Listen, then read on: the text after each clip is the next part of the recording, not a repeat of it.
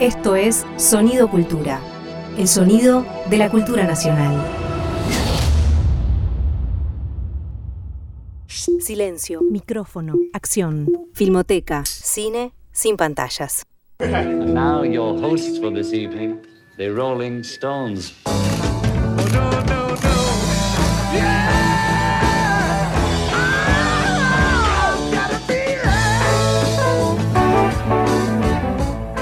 ¿Cómo les va? Bienvenidos a otra emisión de Filmoteca Cine sin pantalla. Una emisión que será pura y total alegría sin fin, porque yo no sé si se dieron cuenta, pero han vuelto los Beatles. Y en un contexto en el que, digamos, el, el mundo nos da cada vez menos alegrías, si alguna, que aparezcan de vuelta estos cuatro tipos desde hace medio siglo atrás y nos recuerden que existe la belleza, que existe el amor, este, que, que todo puede ser un poquito mejor.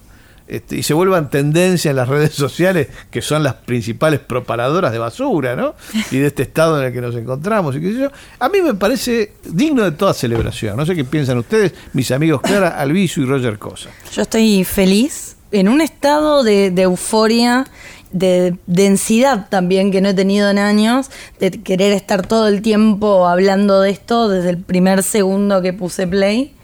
Estoy muy entusiasmada, me parece genial. Me parece que como, como experiencia es maravillosa, me sentí parte de como otra Yoko sentado en el estudio entre ellos mirando y el- en el momento que se terminaron las ocho horas eh, quise volver y volver y volver y volver y me da mucha lástima ya no estar con ellos eh, en los estudios de Apple haciendo las sesiones de Get Back. Eh, Así que esta es yo- una forma hay- de volver a eso. Hay una expresión del cinema verité que es la mosca en la pared, ¿no? Asistir a las cosas como la mosca en la pared. Yo, obviamente, por mi tamaño no puedo decir, yo sería un lechón en la pared, una imagen que, que no que tal vez no se corresponda con esa misma imagen, pero, pero bueno, eh, eh, de todas maneras, la, volvé, Roger.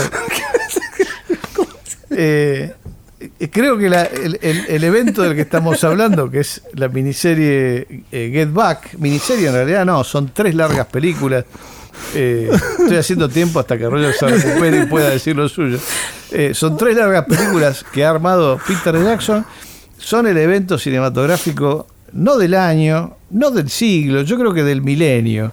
Eh, eh, y, y- y realmente yo he evitado toda mi vida ponerle puntaje a las películas porque me parece una práctica deleznable, simplificadora, de manera innecesaria. Pero en este caso yo creo que en una escala de 1 al 10, yo a Get Back le pondría 1000.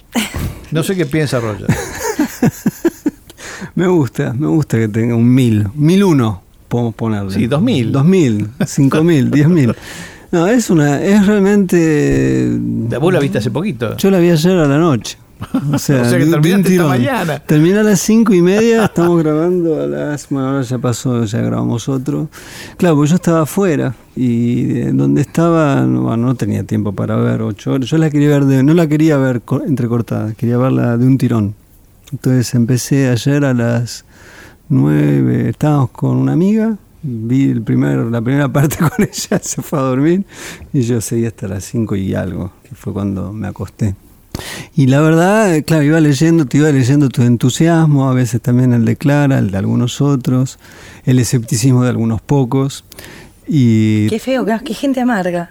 Sí, Allá ellos, a mí qué me importan. Y, y- y fui realmente cooptado por una energía de felicidad, porque es verdad, es una película muy feliz y además es una felicidad gestionada, porque cuando arranca la felicidad está, pero no del todo. Incluso hay un momento que se interrumpe la felicidad, que es un momento notable de la película, donde hay un diálogo entre Lennon y McCartney que se escucha pero no se ve, donde hay una gran decisión de puesta en escena de reconstrucción, eh, magnífica reconstrucción de lo que puede haber sido el bar donde tuvieron la conversación con el florero donde estaba presuntamente el micrófono donde estaba grabando esa conversación. y, eh, y uno dice, bueno, ¿cómo sigue esto? Y bueno, y, y sigue y sigue cada vez mejor y asciende y asciende y asciende y uno se da cuenta del placer de hacer música, del placer que es estar en un grupo de música con todos los problemas que eso puede conllevar de convivencia, de talentos y egos, como ellos mismos son conscientes, de ver, la, yo tal vez la impresión que tenía, voy a decir una cosa que probablemente, ya que en, algún momento se compararon con, con- con- que se compararon con Jesús, los, Beatles se comparaban.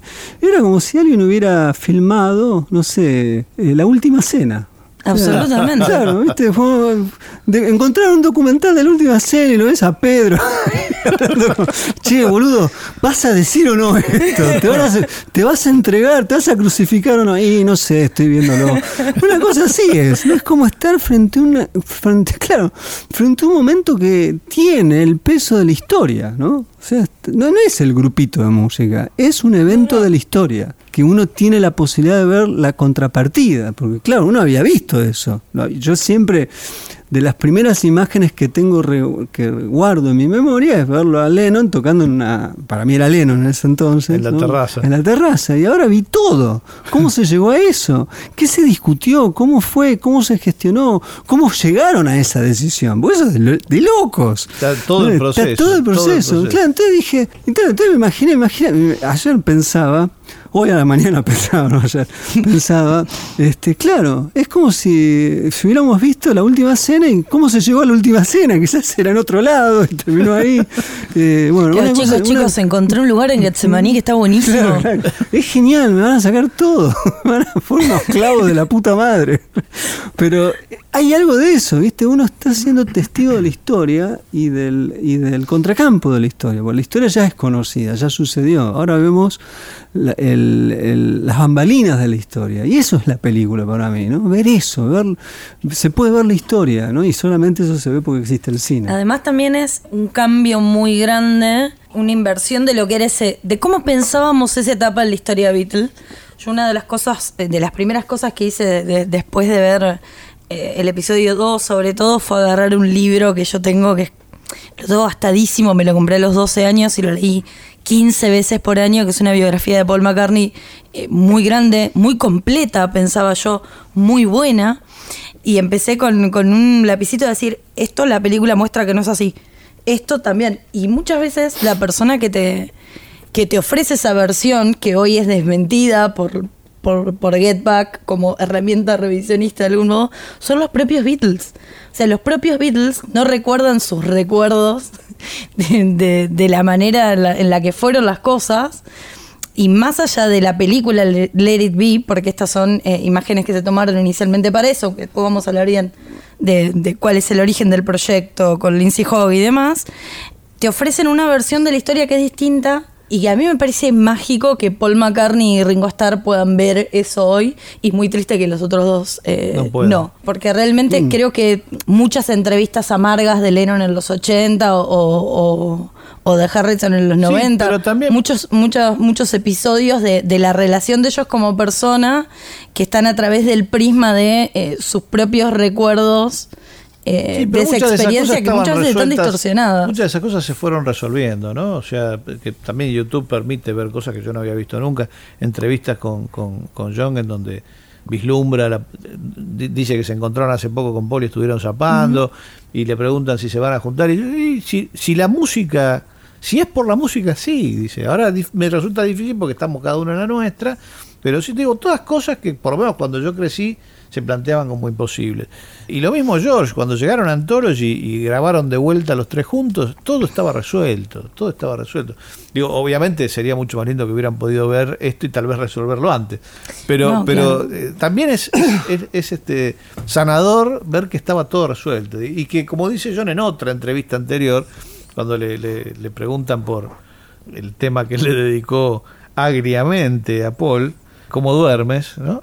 Él dice, bueno, el tema es lindo. Y si Paul se ofendió o no, yo, ya no importa, porque ya no está ofendido, y lo que importa es cómo estamos él y yo ahora, porque es mi amigo. ¿no? Y eso se ve en la película también. Así que en ningún momento dejan de ser seres humanos. En ningún momento se, se ofenden o, se, eh, o hay uno que, digamos, desautoriza al otro, No, le pasa por arriba al otro. Se frustran porque no está saliendo lo que, lo que Sí, alguno sí, sí. quisiera. Pero además manifiestan esa frustración la verbalizan de la mejor manera Es que absolutamente honesta la relación que tienen. Y también me sorprendió, porque con todo esto, esta efusión de alegría sin fin, en las redes respecto al, al documental también veo eh, las lecturas que hacen otras personas yo lo vi una semana después de que se estrenó, más o menos. Entonces ya había leído un montón de cosas de, che, qué mandón que es Paul McCartney, o qué insoportable que es Yoko Ono, o cuestiones así. Y cuando vos ves eh, la actitud de Paul a lo largo de toda la, la película, es de un tipo que evidentemente se tiene que hacer cargo de un poco más que los otros, porque es el único que está dispuesto a hacerlo, pero todas sus sugerencias, o todas sus. incluso esto. esto Leí una nota también de, Marcelo Figueras, hermosa, que la recomiendo, que se leyó en el cohete de la luna, sobre eh, su experiencia de visionado de Get Back. De Get Back. Es hermosa la nota, pero en un momento habla de eh, un fragmento de la película donde Paul le indica a Ringo cómo hacer un, un fill de, batería. eh, y- y lo que Marcelo dice esto es- te muestra que el tipo era medio un mandón. Pero Lennon hace lo mismo exactamente en, aparte, no es- en dos o tres momentos de la película. Digo, no había no eh, es- mandoneo. Para nada. No, eh, yo creo que es una sobreinterpretación pensar Sí, eso. sí, sí. Me parece Y que es el luz de lo- de es viejo. Y es desconocer además, si no haces música, eso no es mandar. O sea, vos estás pensando colectivamente en la música. Y si estás escuchando que algo suena de una manera mejor, se le indica al que está tocando con vos, tocalo de esta manera, probá el feel de esta manera. Porque antes del feel le está diciendo a Harrison que hay un problema con, con, la, con, con los, movimientos del... Él hace, hace un fraseo y, no, y le, y le indica cómo hacerlo. O sea, y no es de mandón, están entendi- está pensando colectivamente que se puede uno sentir menoscabado, eso es otro problema, pero no es de un lugar de del mandar, no es un lugar del liderazgo, yo soy el que acá dicto lo De hecho, la- como el, el primer chispazo que se ve en cámara entre Paul y George es porque Paul se siente mal porque tiene miedo de que el otro lo interprete como que es mandón, digamos. Ellos tienen todo el ¿Y tiempo esa conciencia del ve? valor del otro y de la Pues, opinión del otro. ¿Sabes dónde se ve que, eh, que esa lectura, el propio, la propia película desmiente esa lectura, que es cuando aparece Billy Preston, que toca lo que se le da la gana. Y en un momento le dice, bueno, fíjate, porque no es tan soul, ¿no? Es lo único que se le indica en un momento, que es el- aparte la aparición de Billy Preston es la aparición de la felicidad absoluta. Sí, sí, ilumina ilumina todo. todo. Sí, O sea, la, la pieza que falta para lograr y la es genial. ¿no? Después juegan con la idea en un momento del quinto Beatle, ¿no? Bueno, acá está el quinto Beatle. Porque necesitan un tipo que resuelva una cosa instrumental que ellos ya tenían en los discos, pero que no podían hacer los cuatro solos, ¿no? Si, Claro. si la idea de Get Back es poder hacer vivo. canciones que no haya que, que trabajar en el estudio, sino que se puedan cantar en vivo eh, directamente los cuatro, necesitaban un quinto sin ninguna duda por la complejidad instrumental de todo lo que venían Y además haciendo. grabarle en vivo, que es eh, una cosa que ellos no venían haciendo hace ya Hacía bastante. tiempo, sí, sí. Eh, igual eh, eh, esta cuestión de es bastante, fue hace mucho, y ellos vuelven todo el tiempo sobre Dos la años, nostalgia. tres años, tenían 28. Exacto, eran unos bebés. Eh, eh, todo Eh, fue muy vertiginoso la- en la, la- historia de estos tipos. o sea, Bueno, el Es inicio- una banda que se había formado ocho años antes. El inicio de, de- de- de- de Get Back tiene esa un especie poco más de ocho años porque tienen toda la parte de Previa. adolescencia. Claro que es importante la- Pero es como- importante para entender la dinámica Bueno, pero que eso- se expresa porque hay Con algo Billy en el- Preston en el- también. en el diálogo que vos decías antes del florero hay algo que le dice que le dice Paul a John que es que no estás liderando le dice. Y eso es claro porque son los Quarryman y, y, y John es el que eligió a Paul. O sea Paul como que se sumó a una banda que no era de él. Entonces se asumió siempre que el líder es John en la, en la dinámica interna. Después, digo, los dos compusieron por igual y la- el, el- el equilibrio entre los dos talentos. Sí, sí, pero el alfa es John Lennon. Pero claro, el que. el- Y él se plantea como digamos, un segundo jefe. Exacto. De hecho, es la imagen Exacto. que muchos hemos tenido, digamos. Para mí siempre era Lennon. Y vos ves la Es- es que película es y decís- extraordinario entender que el propio que- Paul sabe que es así. Claro, claro, Digamos, claro. Y que no está Y que disfrutando no, el y que no reniega liderar. de esos. Exacto, él le Claro. dice, bueno, la verdad que me gustaría que te, pongas un poco los pantalones. ¿Y, y qué hace John? Lidera. O sea, toda la segunda parte en Apple eh, eh, está mucho más manejada por el otro. Sí, está mucho más presente Claro, en lo que mucho está más sucediendo. contento está, ¿no? Eh, Pero también porque hay algo clave que está cinematográficamente jugado fuera de campo y hasta eso usa bien Peter Jackson con las elipsis. Primera reunión entre los cuatro en la casa de, De no sé qué. No, anda, no, no va bien. Y entonces hay un par de escenas más, todo mal. Después, segunda reunión en la casa de no sé qué. Todo funciona bien. Y a partir de ahí todo funciona bien, ¿viste? Decir, No, sé qué hablaron. La verdad que bueno. el trabajo de Jackson es notable. ¿eh? O sea, la- el, el concepto que tiene. la- porque realmente respeta. Yo tenía un poco de aprensión cuando me enteré habíamos visto el trailer o los avances, el, material de por sí tiene una riqueza ostensible, inigualable, es un material históricamente rico por excelencia, pero ¿qué iban a hacer con eso? ¿De qué modo lo iban a juntar? ¿Cuál iba a ser la lógica de composición? Y es extraordinario lo que hace, porque es bien un documental de rigor, ¿eh? O Sí, sea, sí, va- vamos rigor. a, a profundizar sobre eso enseguida. Recordemos que es un proyecto que también implicaba volver, esto era una, una de las hipótesis que se barajaban, a cantar canciones de antes. Y entonces, una de las cosas que aparecen nuevas son ellos haciendo un montón de canciones de ellos que jamás grabaron. ¿no? Y uno entiende también por qué no las grabaron, no son muy buenas realmente. Totalmente. Eh, pero una que sí graban de vuelta, que la habían grabado y la habían descartado para un disco, es One After 909. Y es el, el momento que mejor cristalizó de, ese, de, esa, de esa hipótesis de, trabajo, de esa que fue, como digo, una de las hipótesis de trabajo. Volver hacia atrás en ese sentido también, ir a buscar los orígenes de ellos como compositores.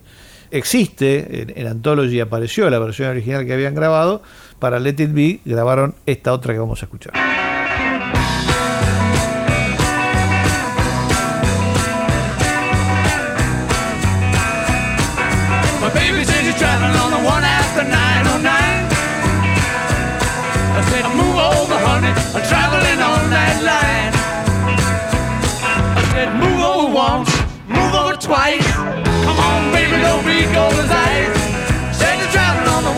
One after 909. I begged her not to go, and I begged her on my bended knee. You're only fooling around, only fooling around with me. I said, move over once, move over twice. Come on, baby, don't be cold as ice. Said you're driving on the one after 909. Took my bag, run to the station. The wrong location. Pick up the bag, run right home. Then I find I got the number wrong. Well, said you're traveling on the one after 909. I said, move over, honey. I'm traveling on that line. I said, move over once, move over twice. Come on, baby, don't be cold as ice. Said you're traveling on the one after 909.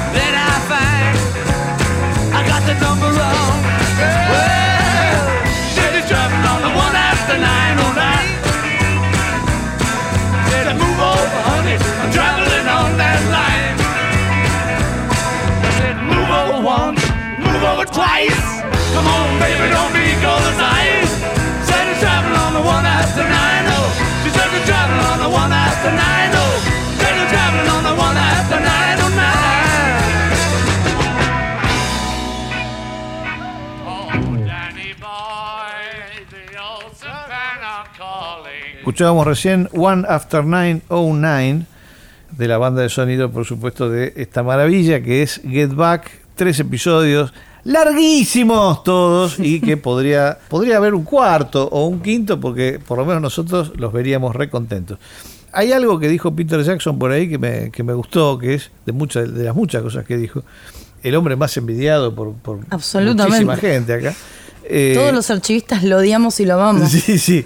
Eh, dijo que tenía que ser muy cuidadoso con, el- con la selección del material porque lo que no incluyera iba a estar escondido en los archivos durante otros 50 años. Entonces trató de meter todo, todo lo que pudo. Pero claro, eran 50 horas de filmación y 150 creo de grabación. Un disparate de material muy difícil de sincronizar además, ¿no? Esa que debe haber sido, me parece, la mayor tarea. El origen del material, bueno, se ve en la, en la película, está bastante claro, me parece.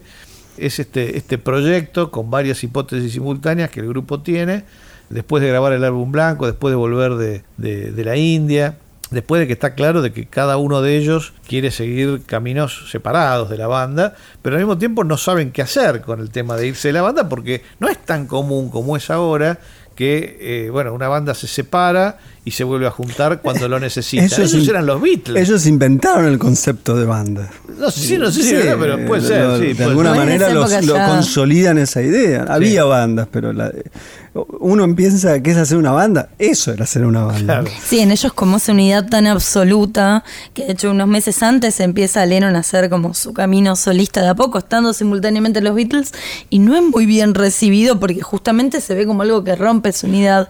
Pero a mí me parece que el kit de la cuestión, lo que realmente quieren hacer, se ve en una de las últimas conversaciones que tienen los cuatro en el último episodio, cuando Paul McCartney les dice, chicos, si no hacemos algo distinto nos vamos a estancar.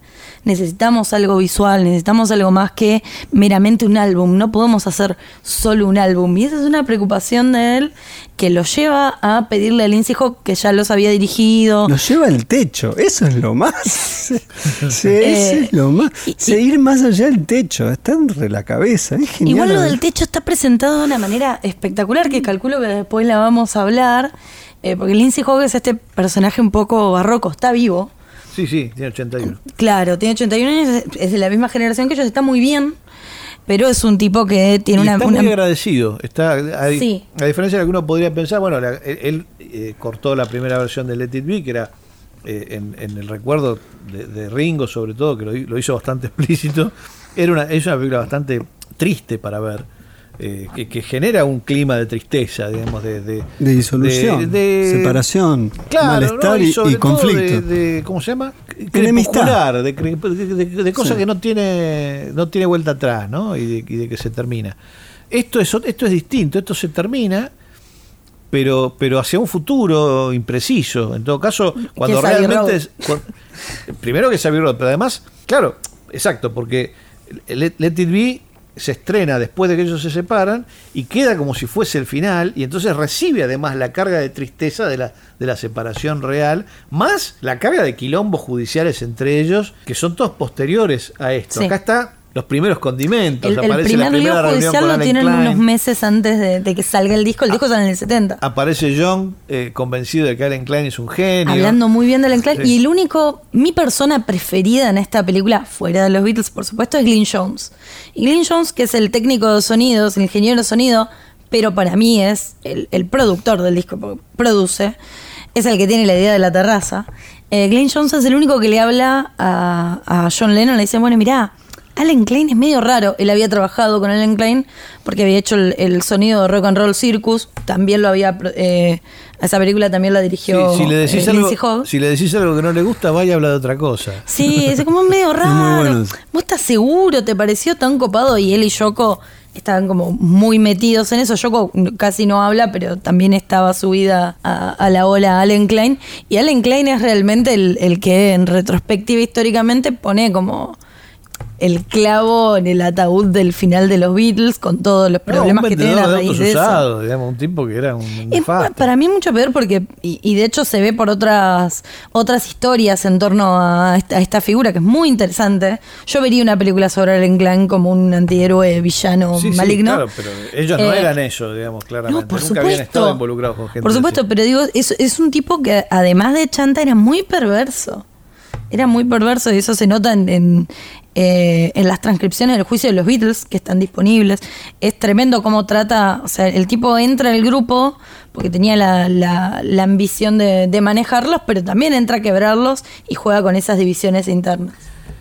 Allen Klein es un poco el villano, entonces, ¿y por qué no terminar este bloque con el tema del tercer hombre que interpreta insólitamente John Lennon?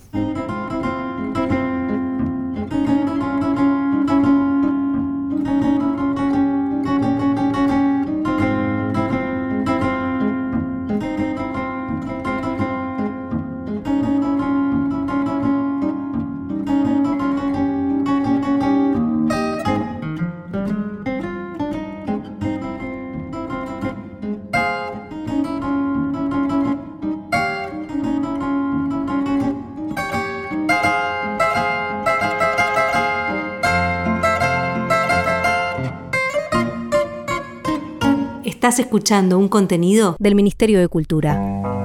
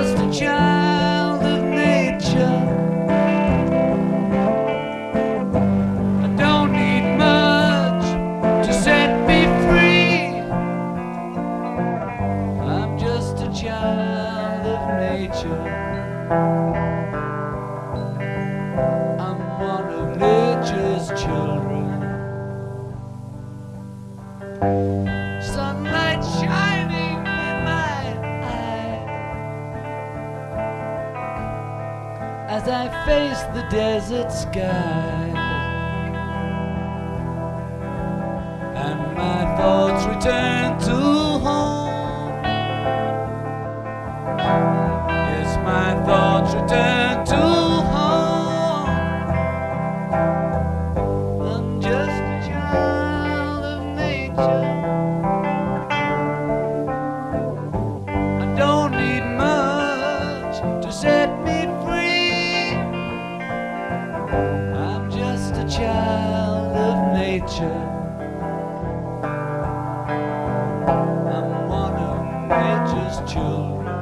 Segundo bloque de Filmoteca Cine sin pantalla, le estamos dedicando todo el programa a Get Back. ¿Por qué no? Ya que es un- un- una cosa tan feliz y además tan extensa, ¿qué menos podemos hacer que darle dos horas a esta maravilla? Y esto que escuchábamos recién terminó mutando en Jealous Guy, un tema que Lennon grabó sobre el final de su, de su carrera y de su vida, ¿no? Sí, es un tema que em- em- con el que empieza a jugar cuando están haciendo los demos para el álbum blanco. De hecho, ahí eh, en vez de On the Road to Marrakech es eh, In the Road to, to Rishikesh, creo, muy, muy tocado por, por su reciente experiencia en la India. Pero me parece muy interesante un aspecto de la película. Primero estamos observando algo que, como Roger dice, es medio como la última cena del rock. Digo, estamos viendo a la mejor banda del mundo que por primera vez deja que las, eh, las cámaras filmen cómo trabajan y muestran cómo trabajan.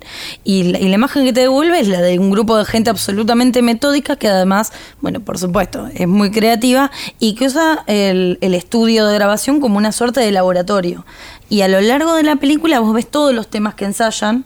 Porque, bueno, el que vimos, eh, un tema pasado que Lennon escribió cuando tenía 15 años, como es eh, One After 909, que escuchamos en el bloque pasado, eso es una cosa. Pero también empiezan a escribir y cuando terminas viendo la lista de temas final de la película, están eh, casi todos los primeros cortes Ellos mismos además se sorprenden porque primero dicen, bueno, pero al final cuántos temas tenemos, como si hubieran hecho pocos, ¿viste? Sí, sí, y sí. empiezan a tirar la lista y son un montón los que tienen. Paul Ya, estaba bueno, seguro que eran la mitad de, Claro, lo, que, no. de lo que en realidad habían hecho.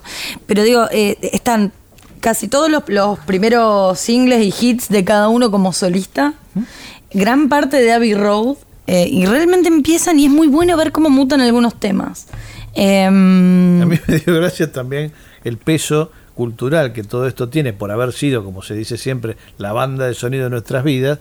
Me dio gracia el, el- el- en varios momentos de la película que están, qué sé yo, este, descubriendo distintos temas, descubriendo Get Back o descubriendo I Got a Feeling o descubriendo... Y que uno se pregunta, ¿y, y por qué no lo sabe? Si, si todos lo sabemos, como ellos que lo escribieron no saben, no saben porque Bueno, lo que se está viendo es el momento en el que lo están inventando. Eso Una es cosa desconcertante. Termina- recién ahí uno termina de caer, ¿no? es la, la lucha a través de toda la película de George para hacer los versos de Something y que Ah. no le sale nada, termina poniendo palabras que ocupan el lugar de, de lo que a nosotros nos parece tan obvio. Es, eh, bueno, Ahí, ahí va esto. Claro, o sea, es- obvio, chabón, eso no es muy interesante, digamos, ahondando en el concepto de laboratorio, desestima, no lo menoscaba, pero sí desestima o en todo, en todo caso no, no convierte la idea de la inspiración como algo tan rotundo y único.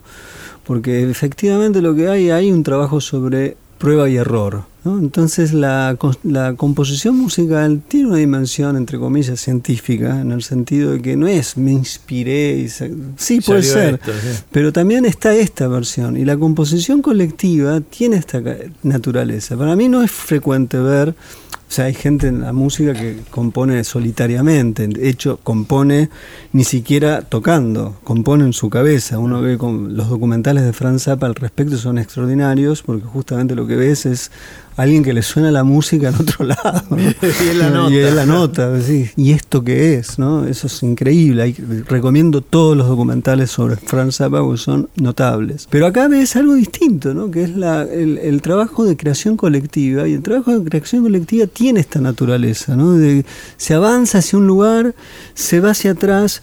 Es decir, la repetición, que es clave en la, en la película, constituye el secreto de la invención. ¿Sabes a Y se ve perfecto acordar? eso. Sí. Eh, es, es- es ridículo lo que voy a decir, pero es, es cinéfilo en todo caso. Me hizo acordar a Chaplin, al Chaplin desconocido. De Totalmente, señor, es de- eso. La Sí, reiteración, sí, la sí. reiteración obsesiva. Totalmente. eh, que te permite Sí, sí. físicamente incorporar cada nuevo elemento Sí. que va apareciendo a, a fuerza de reiterar, reiterar, reiterar, hasta que sale. Y cuando sale, la capacidad de- que hay que tener para decir, Acá es. salió. Es el está acá", momento. ¿no? Bueno, ahí, eh, eso es muy interesante, ¿no? Porque. eh, decía lo de Chaplin porque eh, si es exactamente lo mismo. desconocido trabajaba exactamente, de la misma manera. ¿no? No, yo creo que está muy bien la- traer a colación esa dimensión del físico y la repetición hasta la consagración de dónde está el, el momento donde se, se verdaderamente se materializa la expresión estética, ¿no? o, o lo- La la, búsqueda, la obra. ¿no? Y es así. Y es genial porque eso es consciente, o directo o indirectamente Jackson, porque cuando eso sucede dice, esta es la versión que quedó. Sí, sí. Es- A mí me resultó muy útil eso. Es muy bueno. Como bueno, el momento muy citado ahora, porque es realmente impresionante. Paul, contra las cuerdas, necesitado de material, inventa Get Back. Es extraordinario. Ahí hay montaje, hay algo de montaje seguro, pero agarra y se pone a tocar, a tocar, a tocar, hasta que eh, está como arrancándole al instrumento algo que empezás a reconocer y tipo no Ahora, para, está metido ahí la- adentro, no para, no para, no para, claramente hasta que, la- hasta que algo le sale, ¿no? La ductibilidad musical de McCartney es extraordinaria. O sea, toma el piano y toca el piano, toca la guitarra y toca la guitarra. y en ese momento le está aprendiendo a tocar el piano. sí, pero- aparte, pero, tiene, hay un momento que dice, qué raro que es el piano, ¿no? Porque Sí, está toda la música ya así. Toda la música está acá. es está música- extraordinario eso, ¿no? Es, Sí, sí. eh, entonces lo que tiene que hacer el intérprete es arrancar a la música la música. Es increíble. Tienen momentos brillantes donde muchas veces es bueno, uno se le ocurre una idea, entonces trae un riff, trae un verso, etcétera, y después hay momentos donde los cuatro crean algo en conjunto. Pasa mucho con Dit, que igual es eh, y Diga Pony, que son cosas más, más Lennon, eh, pero uno de los grandes momentos es cuando les empieza a salir eh, I've Got the Feeling. Así que, si te parece, vamos a escucharlo. La mezcla de Glyn Jones Escuchémoslo, por favor. que salió este año en un Let It Be Super Deluxe, que está espectacular.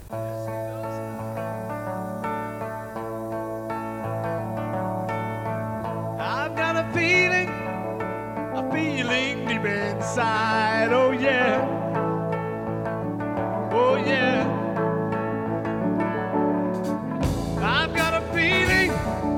a feeling I can't hide. Oh no,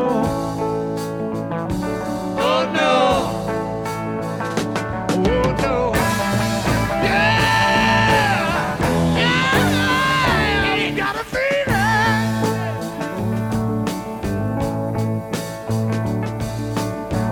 Oh, please believe. I'd hate to miss the train. Yes, I do. Oh, yeah.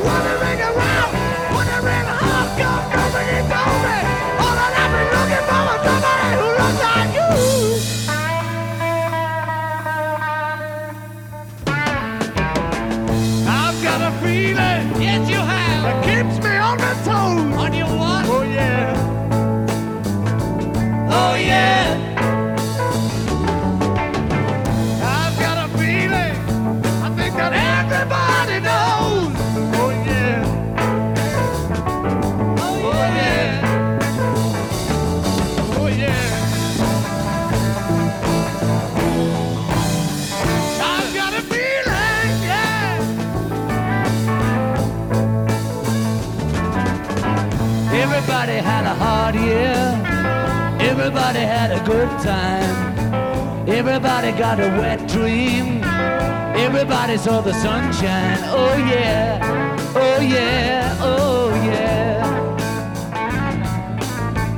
Everybody had a hard year. Everybody got the feet up. Yeah. Everybody let the hair down. Everybody put the socks up. Oh yeah.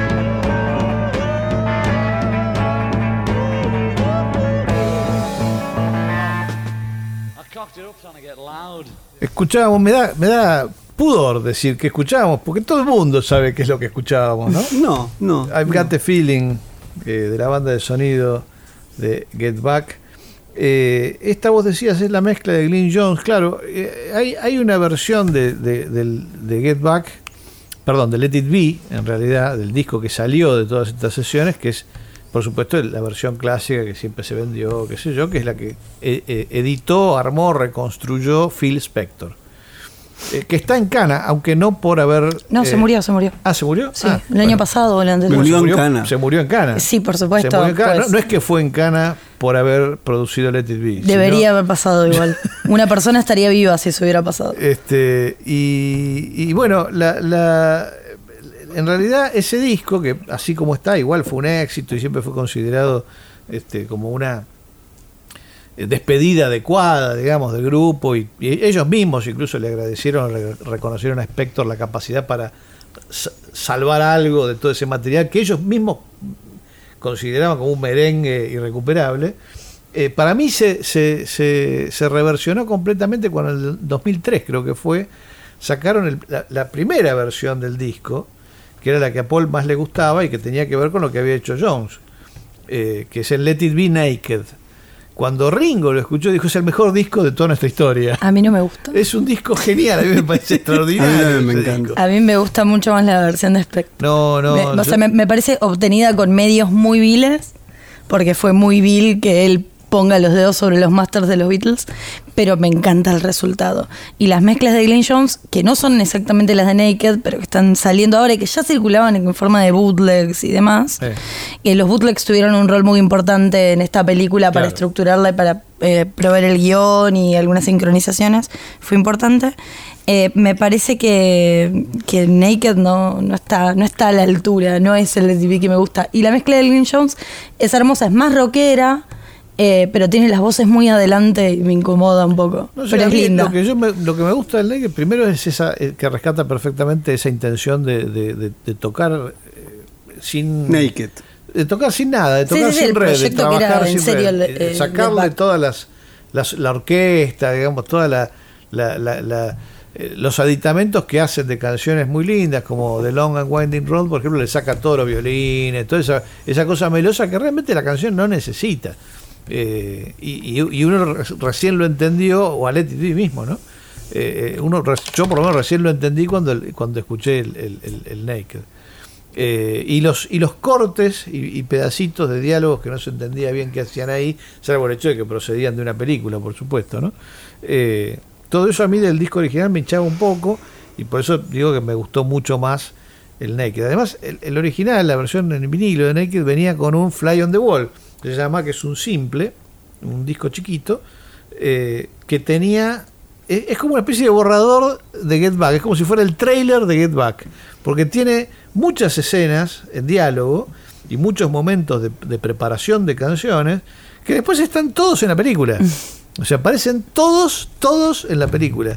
Y algunas de las discusiones están también ahí, eh, eh, anticipadas en este disquito que se llama Fly on the Wall, ¿no? La mosca en la pared. Es un disco que viene adentro de la edición en vinilo de Get que no se conoce mucho, este, pero que está bueno. Es una edición media milagrosa, muy sintética, debe tener, qué sé yo, en total serán 15 minutos, una cosa así, dos lados, eh, que también fue una revelación en el 2003, por lo menos para mí. También había escuchado mucho bootleg, pero el problema del bootleg es que se escuchaban horrible. Claro. En, en- Sí. en la época en la que yo consumía los bootleg, que era cassettes, te vendían copiados y Bueno, recontra ahora están en. YouTube y suenan tan mal que como el cassette. Exacto. Bueno, pero estas, estas cintas, de las horas y horas de audio, tampoco sonaban excelente y hubo un gran trabajo de parte de, de Jackson y de su equipo, incluso con ayuda de eh, la inspiración del software, de un software de la policía, o sea, con, con ayuda de la ley, eh, para identificar las voces, Eso no haciendo sabía, que... bueno. Sí, sí, sí. O sea, ellos, ellos leyeron en un periódico de Nueva Zelanda que la policía había identificado, no sé, a través de grabaciones, eh, quiénes eran los criminales. Entonces le pidieron a la policía, che, nosotros queremos hacer algo similar. Un, tipo, un tipo como, como el de Jim Hackman en la conversación. ¿no? Una- necesitaron un, un técnico un así Hackman. para limpiar, para limpiar las Claro, debe ser lo único bueno que hizo la policía. Pero digo, eh, estas cintas son eh, depuradas, se hizo un trabajo de, de desmixeo, de desagregar cada eh, las voces, los instrumentos y demás, y No, se que escuchan es algo diálogos que con el sonido podés hacer, no así con la imagen en realidad. Sí. Eh, eh, la razón por la que Get Back se ve tan bien, y, y esto no me voy a cansar de decirlo, es porque alguien se ocupó de guardar todo el fílmico producido en todas esas sesiones. Todo se filmó. Yo creía que era 35, pero me desasnaron y no, claro, además se ve. 16. En- sí, 16. Pero es lo mismo. El punto el es que problema está es filmado en ese. fílmico y muy bien filmado. Entonces, el asunto de la conservación y sobre todo de la resolución que le podés sacar al fílmico, que es el Ah. tema, eh, es la explicación de cómo ¿Por qué se el ve Get como Back se ve? ve eh, como si lo hubiesen hecho ayer. Claro, yo pensaba si acá, me imagino que debe haber materiales de almendra, que sería Sí, debió haber. Debió hay haber. incluso hay, hay filmaciones, incluso. hay filmaciones de un montón de, de- de grupos históricos de, de la, de la música nacional que por supuesto se han perdido. No ¿Por se qué? sabe- Bueno, no tenemos Cinemateca Nacional, no sé si les conté, ¿no les conté? No, Ah, pensé que les había contado. Sigamos. Bueno, no tenemos. Este. En cambio ellos que no tienen, digamos, tienen Cinemateca Nacional, pero lo guardaron ellos mismos, se dieron cuenta La de- importancia. de la importancia que eso tenía y ellos mismos lograron guardarlo, además lo guardaron en Apple. Lo Es guardaron decir, en un lugar secreto, ellos. en realidad. Se lo guardó Apple, pero en un lugar secreto que. Está bien, pero eran ellos, no era Emi. Ah, por supuesto. Eran ellos. Sí, sí, sí, porque ellos son los dueños del material. Claro. Este, que eso es interesante, porque no es, no, no es que este, ellos además estaban como en bueno, un pero proceso eso, de la salirse. película denota eso, ¿no? Porque constantemente hay algunos fraseos que aparecen por ahí. Esto, o sea, sin saberlo, porque es algo que se dice, pero cuando se dice se habla, y cuando se habla se dice cosas que no se saben también. Claro. Y Entonces, bueno, en 50 años, dice en un momento, cuando se vea, o sea, ¿de qué está hablando en ese momento, no? Y bueno, una, una, una cosa profética que se ha señalado mucho es lo que dice Paul respecto de Yoko, cuando le preguntan por ella. Y, Es y- si ellos quieren estar juntos, que estén, a mí me parece fenómeno. Eh, entiendo que sobreactúan, pero John es así, dice él, que lo conoce mejor que todos los que están ahí al lado. Y en un momento dice, igual dentro de 50 años van a decir que los Beatles se separaron porque Yoko no se sentó arriba de un amplificador. Muy bueno.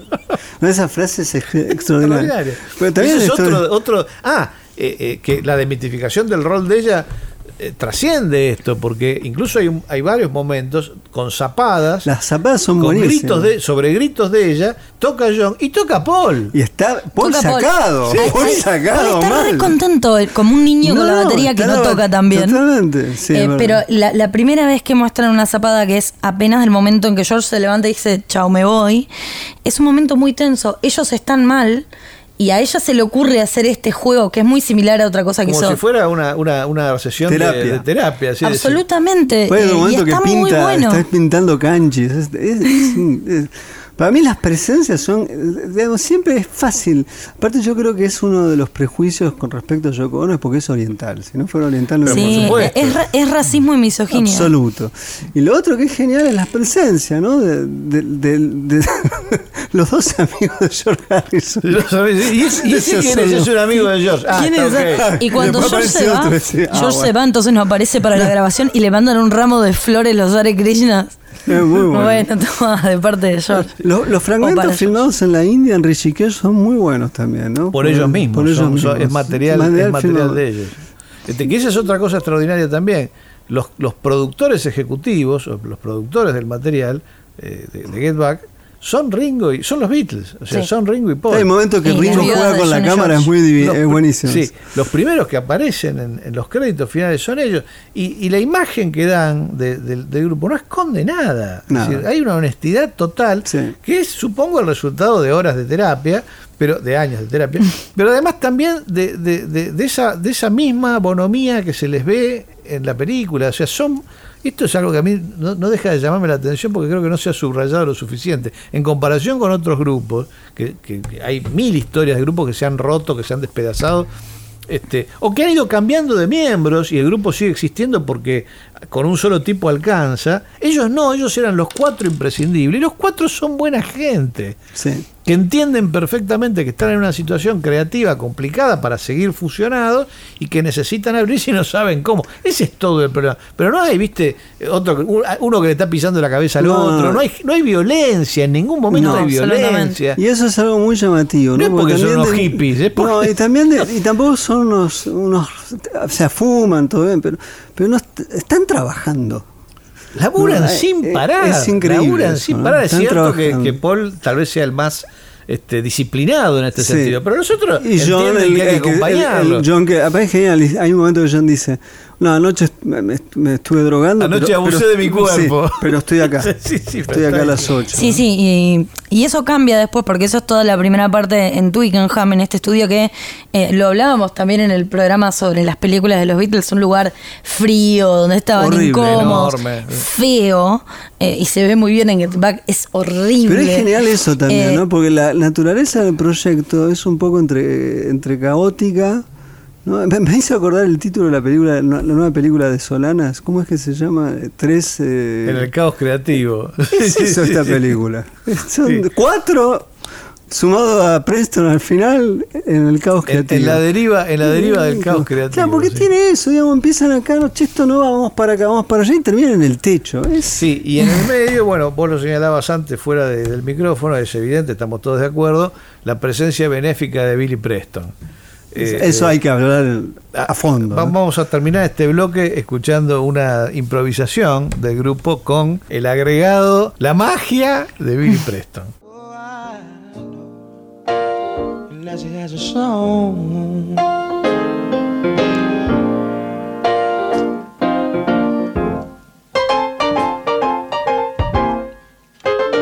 That field of corn.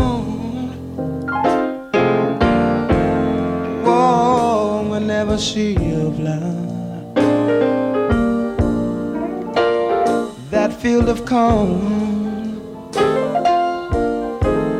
Oh, oh, would be deserted now. A man is born.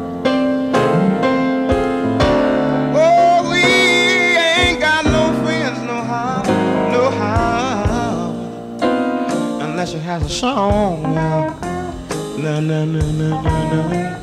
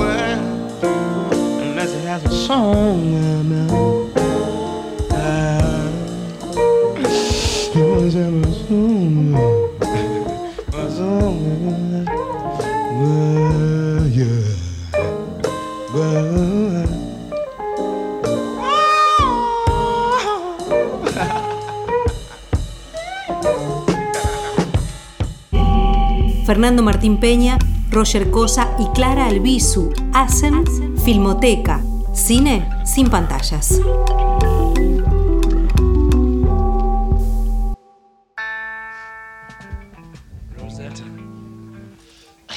Loretta Fat, she thought she was a cleaner, but she was a frying pan. Yeah. The pitch I The picker. Picks with the fingers, great. Okay. you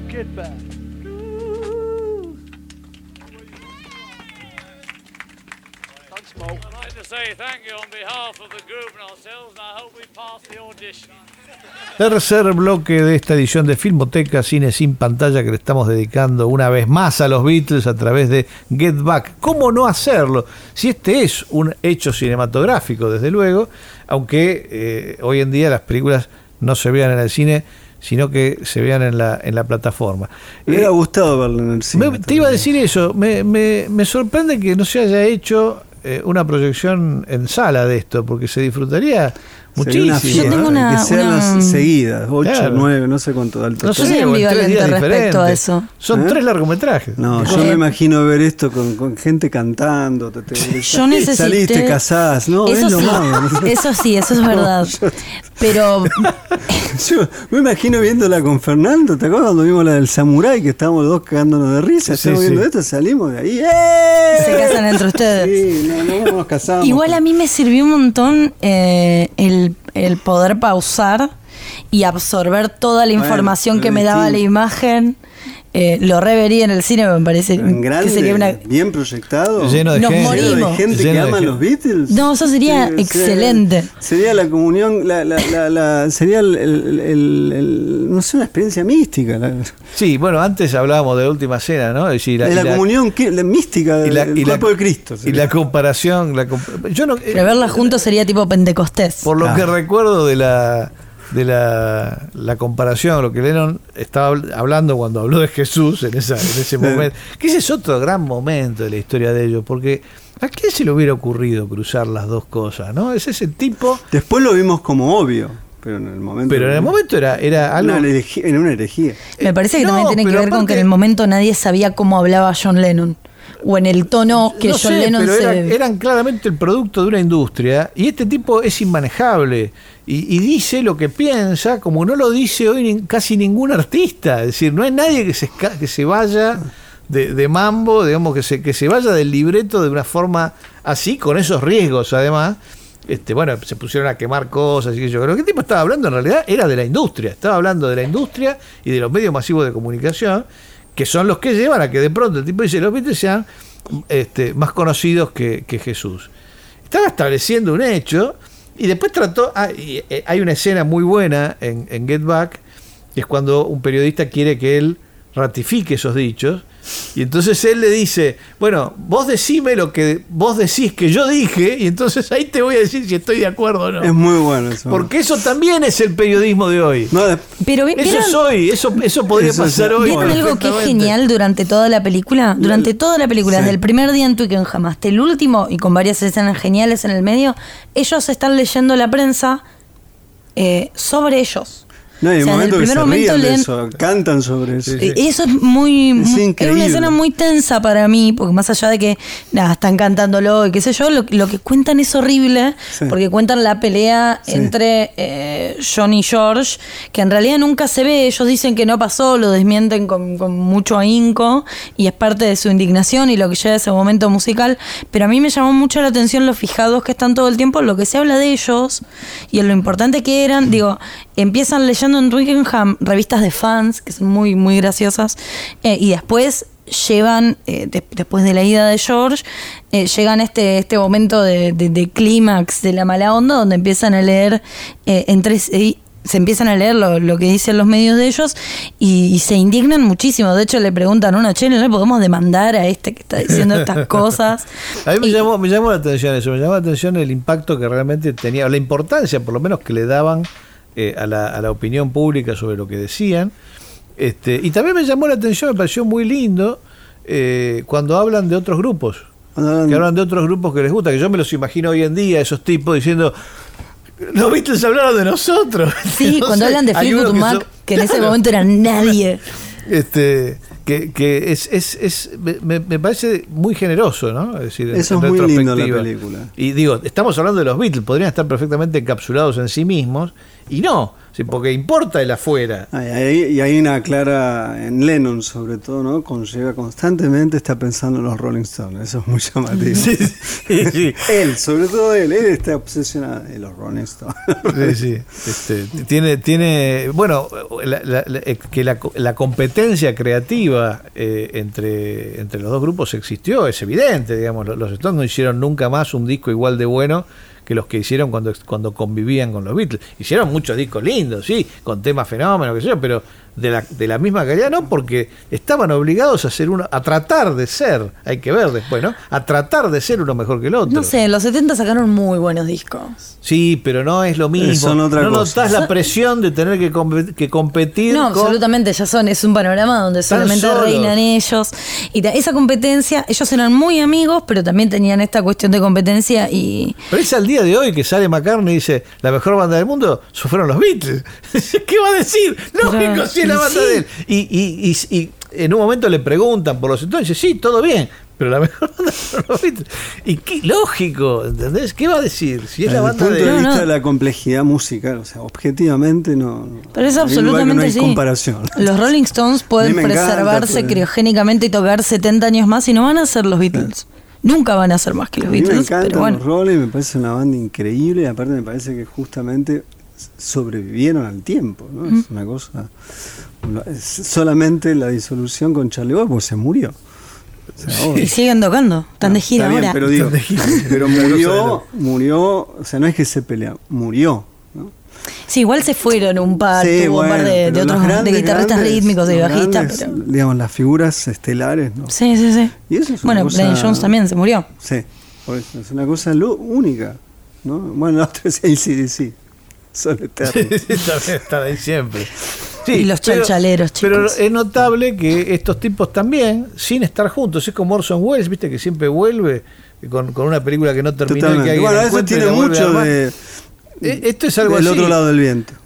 Claro, bueno, pero esto es algo así, es decir, tipo, cada tanto, pum, eh, eh, de alguna manera encuentran algo que, pero que además vale la pena, no es que es un choreo. No, no, claro. Es decir, bueno, estamos haciendo guita No. con algo que en realidad ya todo el mundo conoce, que yo, no, puede ser, desde luego, que, digamos, muchos de los discos piratas que circulaban se los conozca, pero esto que se ve en las, en, en las tres películas estas, así como está presentado, no se vio nunca. Y todo lo que hay todavía en las bóvedas de Apple y que dice Peter Jackson que ni siquiera está bien catalogado y no sabe qué hay y que sus sueños cuando se termine la pandemia lo llamen de nuevo para que revise el resto y haga cosas con Bueno, el que no exagere tampoco, ¿no? Que deje algo para otro, porque ya me parece que tendría que estar bastante contento con que le Yo si hayan dado fuera todo lo Peter que le Jackson te mato lo- para hacerlo Ahora, yo. igual, te, yo te quiero, puedo matar, te mato. quiero, quiero elogiar a Jackson, ¿no?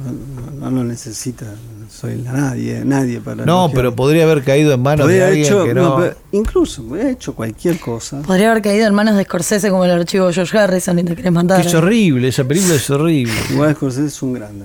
Bueno, Sí, no, pero ahí- ahí, la, ahí- la pifió. Ahí, digamos, no, no le di- para mí no le dio el tiempo que necesitaba el material. Es, es es No, tan fácil es la- como es eso. Dijo, bueno, lógica- puedo hacer este documental entre el 15 de octubre y el, y el 1 de septiembre. Después genial, no tengo más lo tiempo. genial- y hizo lo que lo pudo. gen- lo genial de esta película es que el material está por encima de la dirección.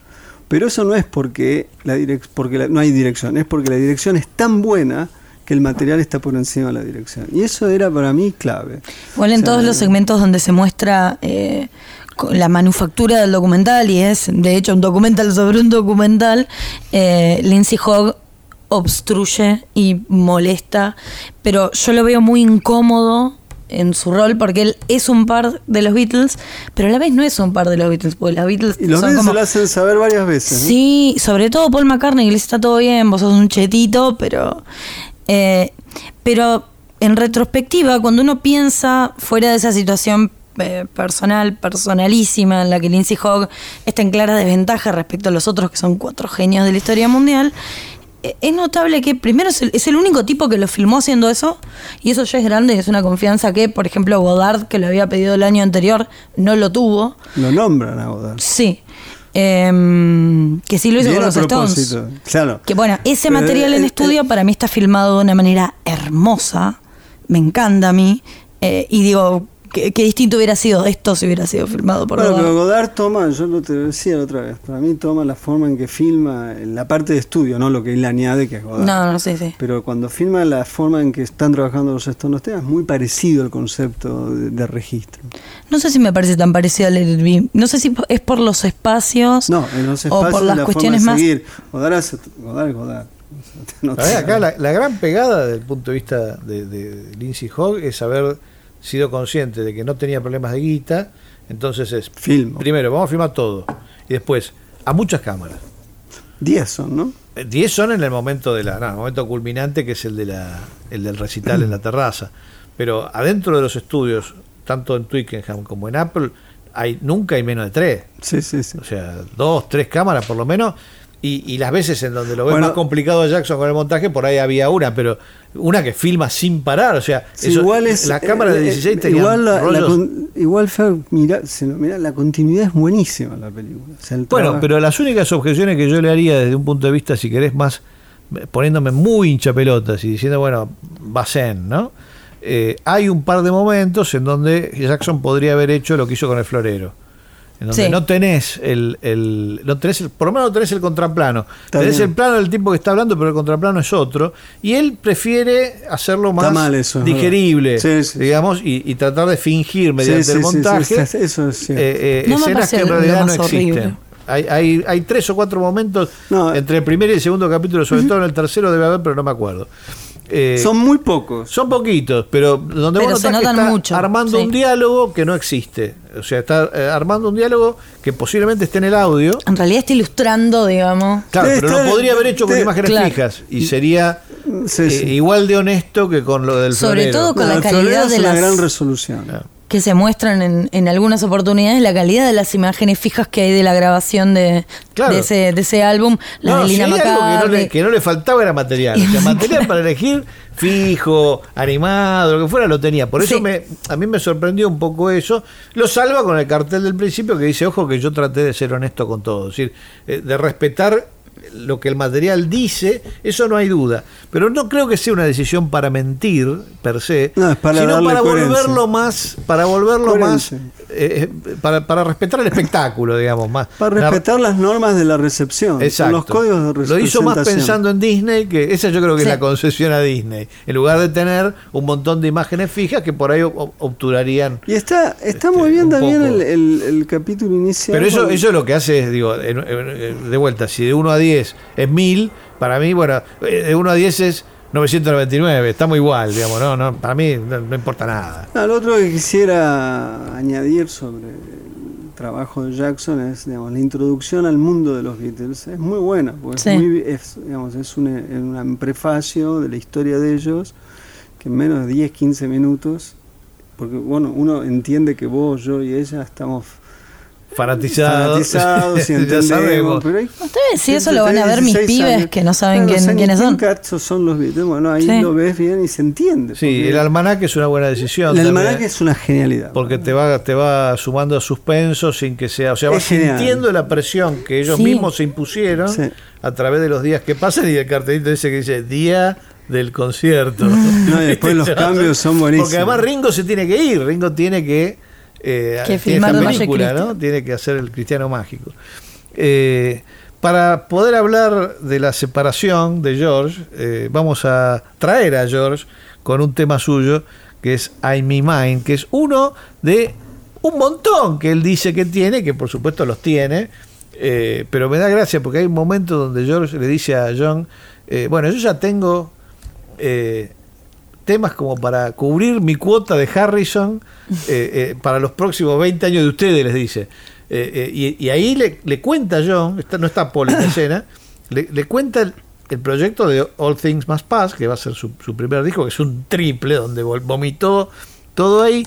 Pero también de alguna manera me parece que lo que quiere hacer, no está claro en la escena, es invitarlo a John a que toque con él. Mm. ¿no? Cosa que no termina de, no De termina de armarse. Pero bueno, ahí está sugerido eso un poco, que es muy lindo también. Vamos con I'm in Mine, entonces la mezcla de Glyn Jones. All right. Are you ready, Ringo? Ready, George. One, two, three, four.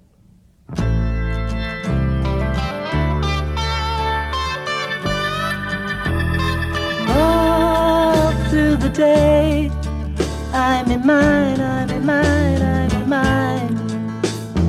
All through the night. I'm in mine, I'm in mine, I'm in mine. Now they're frightened of leaving it. Everyone's weaving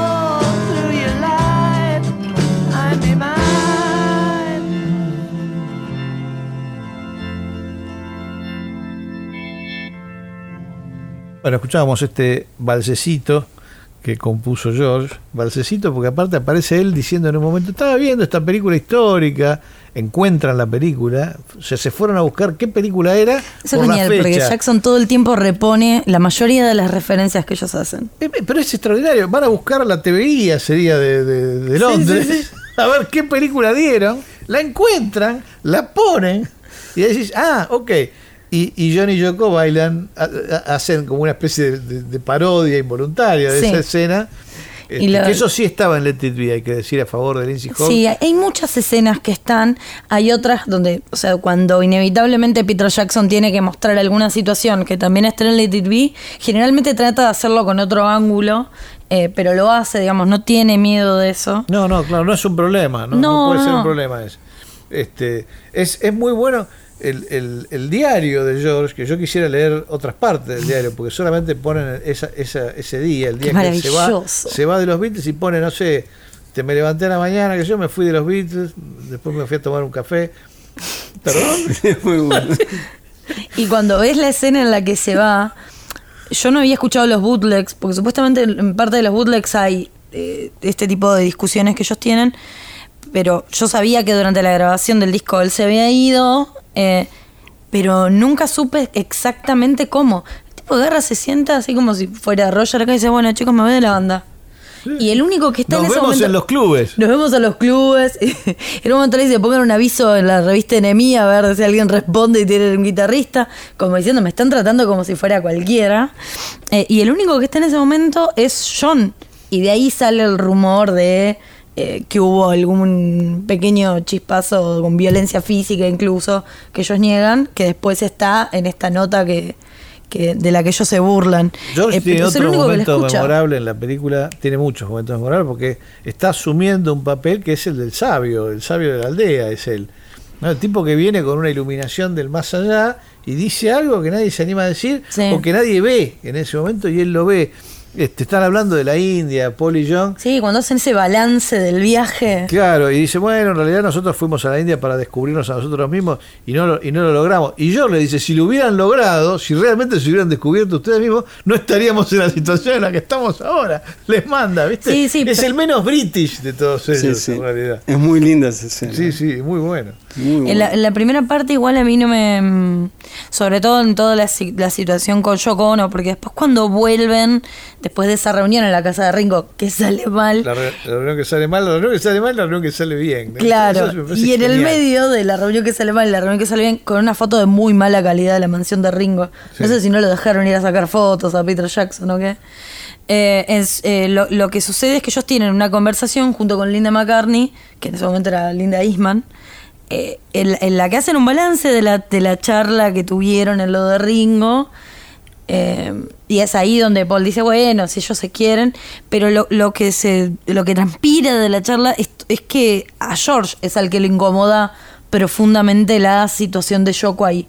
que Paul lo entiende, encuentra eh, fugas y lugares donde conectar con ella para que su presencia le moleste menos, pero que al que le molesta es eh, a George. Pero después El que está es incómodo todo el tiempo. Porque cuando vas viendo la progresión narrativa y el paso de los días, el paso de los días también está marcado por mayor gente en el estudio. Sí, ¿no? Incluyendo la presencia de Linda, incluyendo la hija de Linda, que es un momento muy hermoso donde Sí, sí, juegan sí. todos.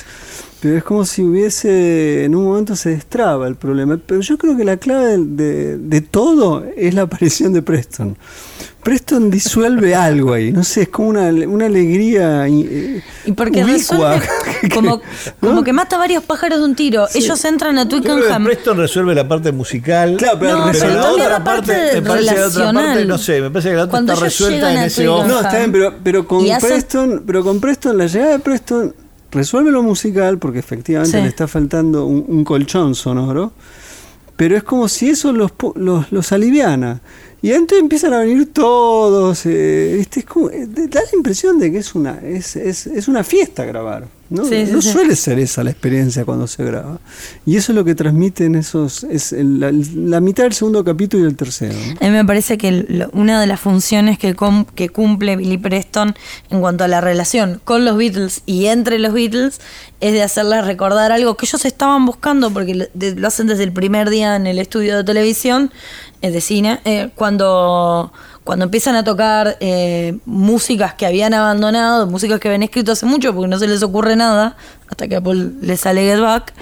Eh, y encuentran que la, me- la- la mejor manera de conectar con, con esos Beatles que habían sido, eh, que tocaban mucho y que repetían mucho lo que hacían todas las noches, tocaban 10 horas en, en- en En Hamburgo, Hamburgo. eh, era, era mediante la inserción de Billy Preston, que estuvo en esos momentos, que los conoce.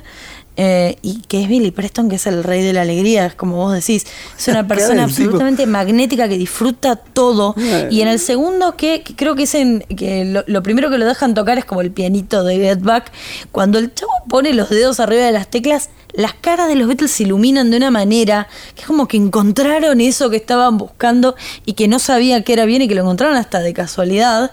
Y de ahí viene la el pretensión de tanto de John como de George de eh, aferrarse a Billy Preston como ese elemento que los conecta con una alegría que ellos por ahí no tienen tan presentes y eh, la, la, vuelta a la realidad que le hace Paul cuando le dice, bueno, mira, ya es difícil entre cuatro, eh, estamos pasando re bien con Billy Preston, pero no es por ahí, no es por la onda del quinto Beatle. Igual es muy lindo cuando dicen, bueno, tenemos que pensar cuánto hay que pagarle. Sí, porque nadie- hasta ese momento nadie ni se había planteado. El tipo pasaba por ahí, vi luz y subí y quedó dentro del disco de la película único- para toda la eternidad. Es el único artista que colaboró con los Beatles y que figura con créditos. De hecho, las canciones son los Beatles con Billy Billy Preston. Nos vamos al último corte de este programa. Nos vamos sin música porque ya no tenemos tiempo, pero nos reencontramos para un último bloque enseguida. Estás escuchando Filmoteca, cine sin pantallas, una producción del Ministerio de Cultura de la Nación.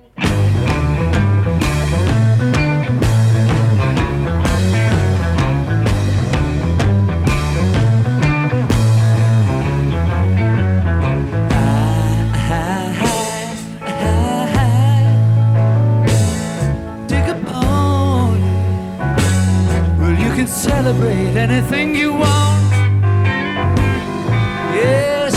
Celebrate anything you want. Oh, I, I, I, do a road hard. Well, you can penetrate any place you go. Yes, you can penetrate any place you go.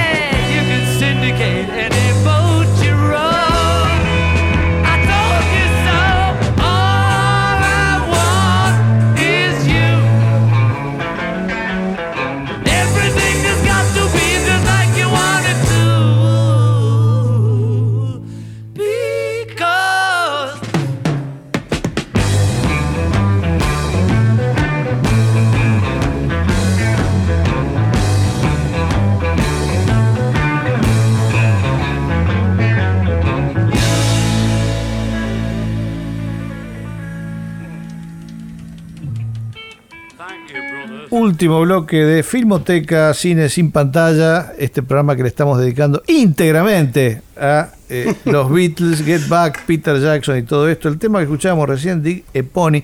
Yo no me acuerdo cuál fue la traducción delirante que eh, lo- los, los, los que editaron Let It Be en Argentina le pusieron, porque todas las canciones aparecían en castellano. ¿Cómo sería? ¿Cava un caballito? No sé, pero me voy a fijar porque no tengo el disco en casa. Me da curiosidad ahora, no me acuerdo. No me acuerdo. Este, bueno, el- no estamos hablando de una figura crucial acá, que siempre queda postergado, pero que es eh, esencial. En la película también se revela su esencialidad, que es Ringo, ¿no? Eh, eh, Ringo no falla jamás. Eh, jamás tienen que interrumpir un tema porque Ringo se equivoque. Eh, jamás falta. Es el primero que llega.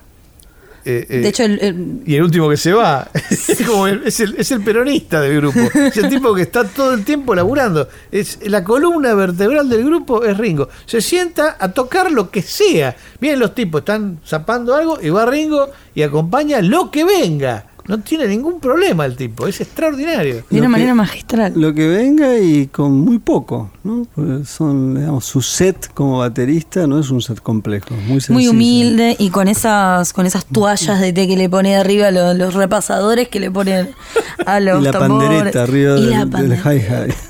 No, del, del, re- del- Es un ser maravilloso. Es maravilloso. Lo otro que es maravilloso es el- la, la naturaleza silenciosa de él, ¿no? Siendo un baterista es raro. Y que no es desinterés. No, no, no. No está- es desinterés en absoluto. Es llamativo, lo- la cantidad de planos fijos que hay sobre su rostro, siempre está con los ojos como abiertos. ¿no? Eso sí, como cuando se pierde pensando, como que se tilda. Se tilda. Sí, hay gente que descubrió ahora que tiene los ojos azules, porque eh, como él anda siempre hoy en día con los anteojos Los negros, anteojos. entonces no, no se ve el color de los ojos de él hoy. Pero Unos ahí se, ve, preciosos. ahí se ve bien. Y además eh, eh, es el tipo que trata de poner buena onda todo el tiempo antes que llegue Billy Preston, ¿no? Porque todo el tiempo está Después haciendo Billy. Billy toma la posta. Después Billy ya se hace. Pero él hace, hace todo el tiempo eso. Y eh, para los que todavía siguen diciendo, bueno, que era un baterista menor, hay, hay un, hay un este hay un hay un tipo que en realidad aparece en TikTok. Yo, yo no tengo TikTok ni voy a tener nunca en mi vida. Pero rescataron sus videos en Twitter y así los vi. Un tipo que se llama Graham the Drummer. Que les recomiendo que lo busquen. Ah, sí, Porque es un crack, es un pibe que eh, te explica La por qué. Ringo es capo. Y te dice, Ringo tiene superpoderes, dice Graham, ¿no? ¿Por qué? Porque en tal tema podría haber hecho esto. Y lo demuestra con la batería. Dice, Ringo, way cooler. Va y hace lo que hace, lo que hizo Ringo para ese tema. Y efectivamente, ¿entendés? mucho mejor. Ent- Entendés que es muchísimo mejor, este, que es mucho más eh, expresivo musicalmente. Es- es cla- y además que son es- decisiones del tipo, ¿no? Y, Y sin hacer grandes, perdón, sin hacer grandes eh, demostraciones de esa creatividad, digo, no es, no, no es un tipo que flashea. Hay un momento en la película donde imita a Kate Moon, que era su gran amigo, y es muy gracioso. Y cuando vos lo ves a Ringo haciendo eso, te das cuenta de la dimensión de lo ridículo que es Kate Moon haciendo eso, aunque es genial. De Pero cuando te das dice, cuenta "No que son puedo- cosas totalmente no- innecesarias. No puedo hacer malabarismo, dice. Claro. Es buenísimo eso. Es genial, ese momento es genial. Pero es genial también ver que es singularísimo lo que toca. Mm. Porque es bastante sencillo, entre comillas, pero no suena a bateristas. Y nadie les tocó mucho así a, la- a lo largo de la historia. ¿no? Es, es llamativa la. O sea, sin, sin la vocación de lucimiento personal, es servir al, al tema. Bueno, o sea, me pero- están proponiendo esto, entonces, ¿qué puedo hacer yo que Pero sea eso, lo eso, mejor posible? Fer, eso es lo misterioso de los Beatles. Ninguno es del todo virtuoso, digamos. Eh, quizás No, no, McCartney claro. es virtuoso en un sentido de composición, ¿no? Pero nadie es eh, como instrumentista, vos decís, uff, cómo toca. No, y sin embargo, la música va lo- por ahí. Que ¿no? eso es con lo que les han pegado Claro. siempre. Porque decir, bueno, no, porque en realidad me gusta Zeppelin. Bueno, sí, está bien, pero no, Bueno, no Zeppelin trata tampoco, Zeppelin tiene una fama, todo bien con Zeppelin, pero Jimmy Page no es un gran guitarrista, quiero decirte, se traba de lo lindo, toca sucio. O sea, yo entiendo la fama, yo tenía la- la- el postre con la, con la Gibson doble mango colgada. Yo lo imitaba, una vez tuve una doble mango y tocaba igual, pero después cuando lo escuchás, una manga. O sea, Por eso no hay que mirar, a lindo, no hay que admirar a los guitarristas. ¿eh? Hay que admirar a los bajistas, no a los guitarristas. No, no, en esa banda, digo- John Paul Jones es mil veces mejor que Page. No, digo porque, eh, digamos, eh, los tampoco es que ese es el, en todo caso, de esa Sí. época, el gran guitarrista es Steve Howe, ¿no? De, de todos esos que están allí tocando. Pero es genial para mí el concepto de que no son virtuosos y sin embargo la música, al no ser virtuosos, están pensando la música en, en- Pero- en una zona de la música que es allí donde está la música. Eso se verifica en tres de los Beatles, pero hay uno al que le preocupa mucho la cuestión de no ser virtuoso. Harrison. Que es Harrison. Se nota eso. Y que él, él se pone mal con eso y en varios momentos dice, chicos, ¿por qué no lo llaman a Clapton? Porque él puede hacer esto mucho mejor Bueno, ese, que tampoco, yo. es- ese tampoco es virtuoso, te Bueno, lo digo ahora. pero para él sí.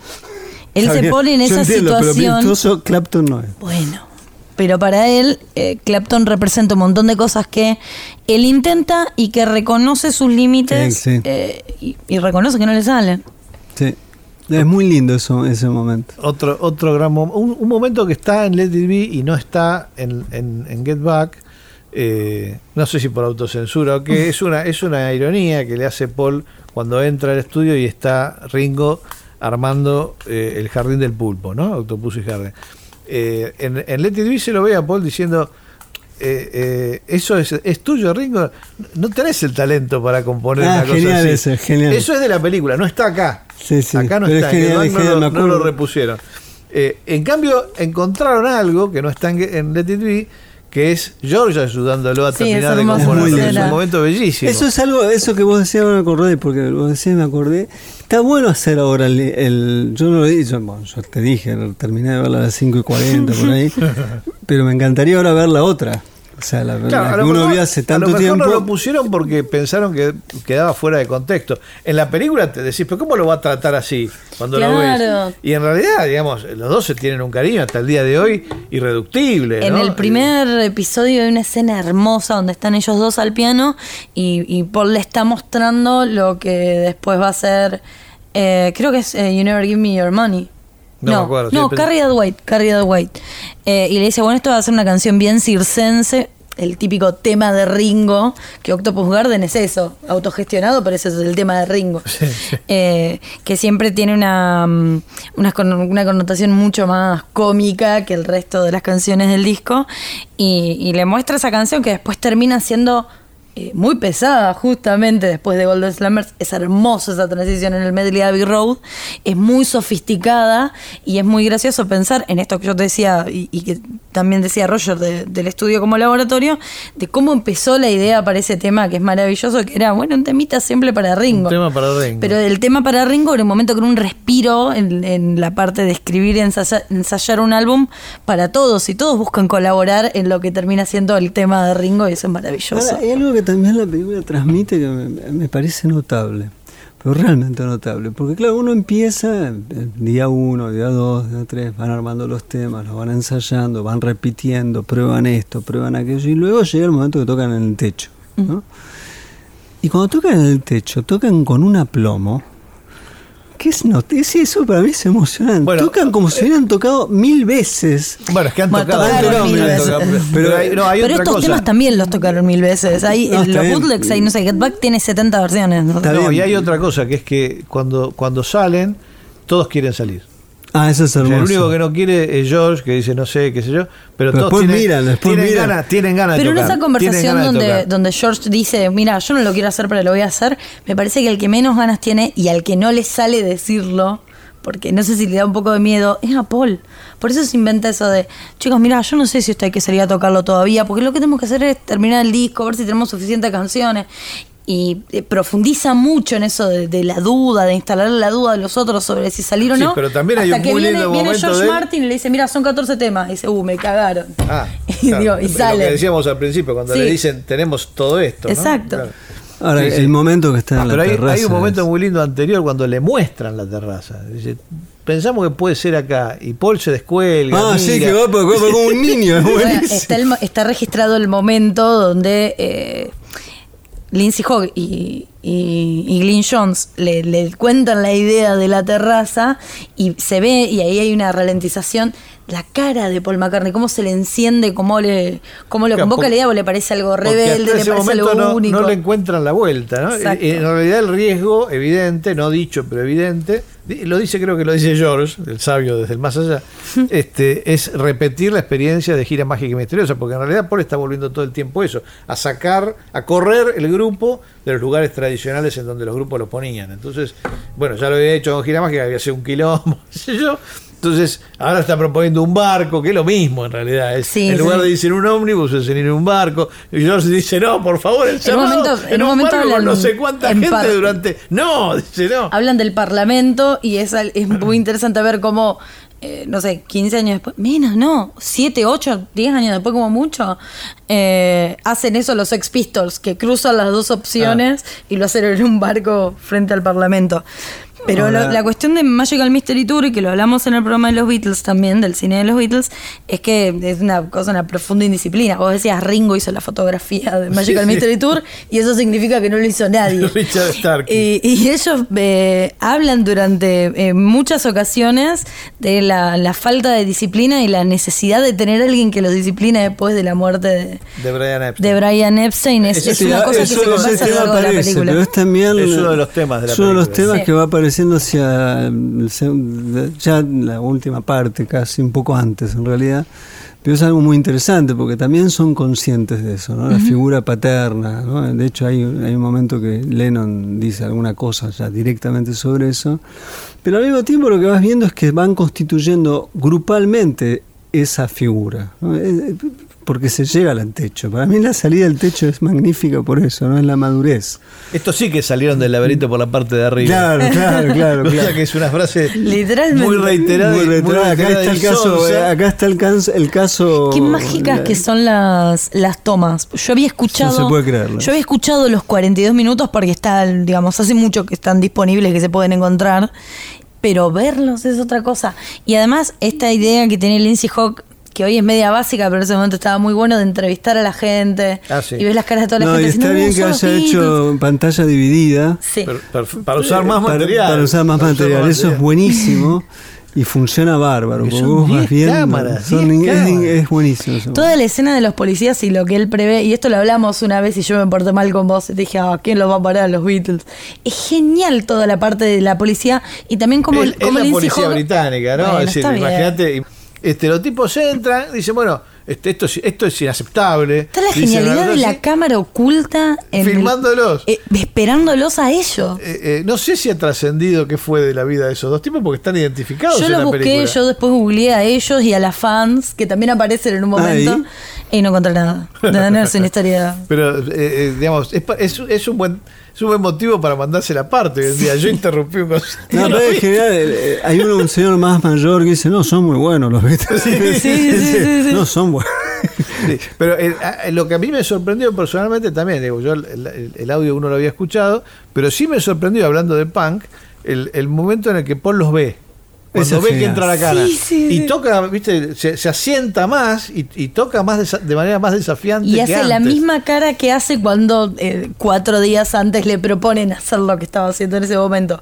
Una cara de entusiasmo. Sí, A mí me encanta cuando- Yo no se sabe si los ve, pero porque él sigue en la suya. Está en la suya. Eh, muy lindo que se que algo que todo el mundo sabe, ¿no? Pero que ahí se verifica que John se olvidaba la- sus propias letras, entonces necesitaba tener el papelito siempre porque no se las acuerda y efectivamente arruina una toma del techo porque se cambia toda la letra de la Lo de los papelitos es, y es parte de la maldición de Emi, que ellos, o sea, hoy es un, un poco no, eh, inexplicable o increíble de que Emi realmente no los tenía con los mejores equipos, la mejor banda del mundo. Y es, es una lucha durante varios segmentos de la película en los que Lennon les dice, por favor, necesito una trill para poner la hoja, porque estoy poniendo adelante el micrófono y no se escucha. Los micrófonos son otro tema. Eh, Harrison se electrocuta con el micrófono. son una patada. porquería. Eh, más allá de todas la- la- las fantasías de, de Magic Alex con el estudio, eh, cuando Emi les devuelve, les presta material y le- les, presta equipamiento, les da una consola de 8, cuando ya la mayoría de los grupos en esa época grababa con 16. eh, digo, una- un estado de, de- de precariedad y de, recursos que realmente una banda como los Beatles. Y también pensás, qué quedados ellos. O sea, ¿por qué no, no va Paul McCartney a romper todo y pedirle a Amy que le den Porque un no era así.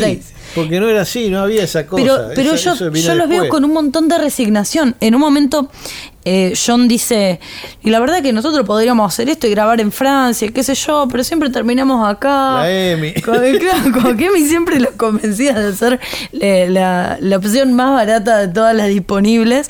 Y ellos decían que sí, porque eran laburantes. Sí, Sí, sí. y tenían ese enfoque hacia la producción Sí, de, donde, de su donde música. lograban cosas era, bueno, en los distintos discos que impusieron eh, realmente novedades. Bueno, el disco doble, por ejemplo, hacer un disco doble con esa tapa, este, hacer, eh, como es, el Sargento Pepper con todos los chiches, digamos, ahí donde más lograron como romper un poco esa el peso, digamos, administrativo, burocrático. Que en la película aparece poco, pero aparece. Este, los tipos de. Siempre que aparece alguien de traje es para complicarles la vida, ¿viste? Y los miran con sospecha, dicen que sí, más o menos, después vemos. Lo, lo que más, lo que más este, aparece en esas conversaciones es después vemos. En parte puede ser también por la conciencia de estar siendo filmados, ¿no? Este, Claro. Pero también porque no son gente del mundo de ellos. Este, de hecho, los engramparon con Northern Songs, que es una empresa que, para, que les fundaron cuando ellos tenían 22 años, una cosa así. Todos los temas de Lennon y McCartney, Northern Songs. Y es un paquete que es, digamos, fue cambiando de manos a lo largo de los años, que a ellos les da una guita, pero que es infinitesimal en función del producido. No sé si lo, lo tuvo Michael Jackson en un Lo momento. tuvo Michael Jackson que, digamos, eh, Paul le pidió un aumento. Sí, sí, porque sí. le dijo, bueno, me parece que es hora, ahora que somos, justo compró la empresa esta, la compró un amigo mío, dijo, bueno, le voy a pedir más guita. Y fue y le dijo, che, Michael, qué sé yo, todo bien, qué bueno que compraste esto.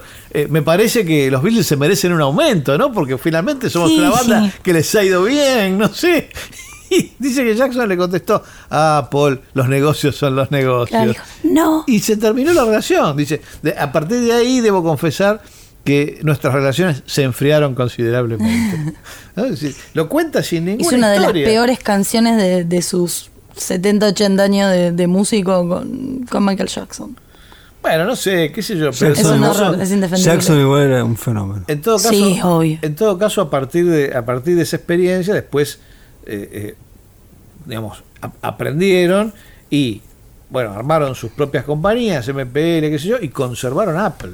Sí. O sea, conservaron Apple durante años y años. Y Apple años. les dio muchísima guita a raíz de Apple, la electrónica, digamos, las computadoras, los iPhones.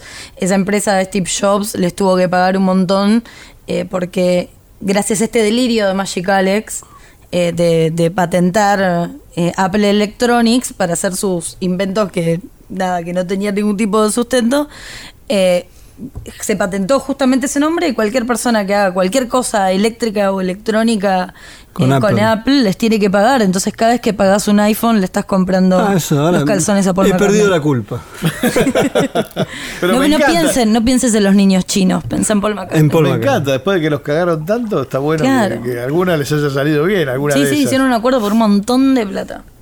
Yo lo que quería decir es que hay un momento tan emocionante en esa película que es cuando ya están en el techo, tocan dos, tres temas, dejan los instrumentos y miran desde la cornisa quiénes están, a cuánta gente convocaron. Eso es, eso es genial, pues son los Beatles, no son nadie.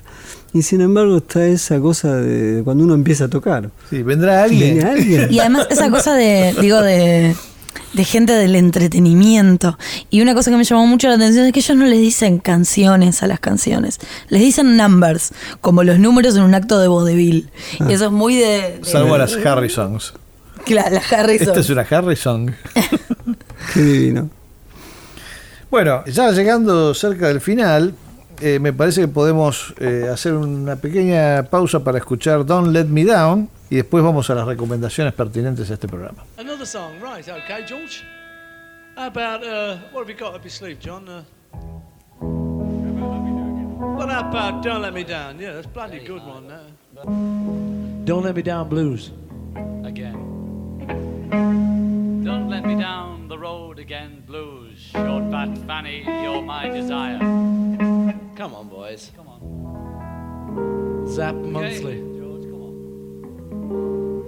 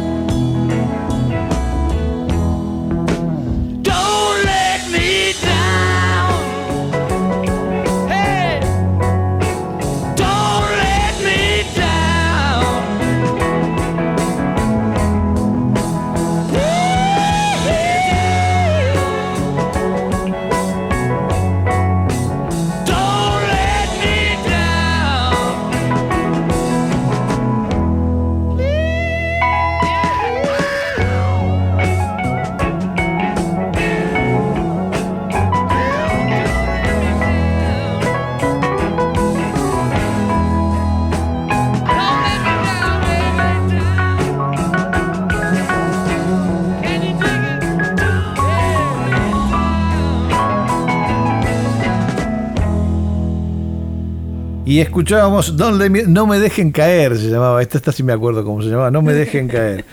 Bueno, eh, terminamos rápidamente este programa con nuestras recomendaciones pertinentes porque no hay tiempo para las impertinentes. Roger, Mira, yo hablé hace un rato de, de Zappa, ¿no? Entonces eh, quiero recomendar esa película de Alex Winter, que recientemente se estrenó eh, el año pasado. Hay muchas películas sobre Zappa, pero esta en particular me parece notable por todo lo que todo lo que reconstruye. Es muy parecida en un sentido, porque hay materiales ya empleados en el pasado, pero Winter hace algo y accede a un material que no se conocía de Zappa. Y uno puede tener una dimensión mayor de quién fue Franz Zappa. Para mí estamos hablando de alguien que tiene literalmente el mismo lugar de grandeza, innovación, creatividad que los Beatles. Y no estoy exagerando. No. Clara. O sea, eso. Eh, editado por Apple. Zappa. Eh, ah, eso no sabía. Sí. De hecho, tenía como su propia mini división que era eh, Zapple.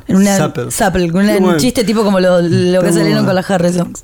Eh, mi recomendación eh, pertinente ya hablamos un poco y es eh, uno más uno, one plus one. Ah. Simpatía por el diablo que hace Godard con los Stones un año antes de, de lo que hace el Lindsay Hawk con Let It Be y me parece que es una película primero que es una de las cosas que junto con el Rock and Roll Circle le puede haber dado ganas en esta competencia a los Beatles de que se muestre su proceso creativo. Porque ver el proceso creativo de los Stones creando esta canción que además eh, es tan particular dentro de su discografía, es icónica, pero es muy muy distintiva dentro de lo que venían produciendo hasta el momento, eh, es excepcional. O sea, ver cuando Richards hace el leak eh, más importante de la canción es genial, lo ves en vivo, eh, es la última vez que está Brian Jones. También está Glyn Jones, que es un personaje de, de esta película. Exacto. y los, digamos, las imágenes que mecha Godard con toda esta eh, la parte de los grafitis, la parte de que hace alusión a los panteras negras y a toda la lucha. Cementerio de- de autos. Exacto. Ese es genial. Eso es maravilloso. Y todo hace alusión a un contexto para que no te quedes solamente, primero porque es Godard, pero además para que no te quedes solamente con el eh, encierro en el estudio y veas que la creatividad también en esa época salía por todos lados y tenía un contexto. Además en la época de Siga Bertov, ¿no? Está ahí.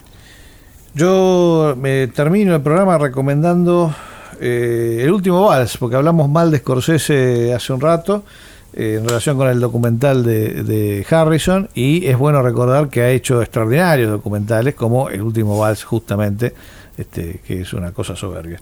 Eh, bueno, se nos acabó el tiempo, se nos ha caído el reloj encima, así que nos despedimos hasta la próxima. Gracias por acompañarnos. Fue una producción del Ministerio de Cultura.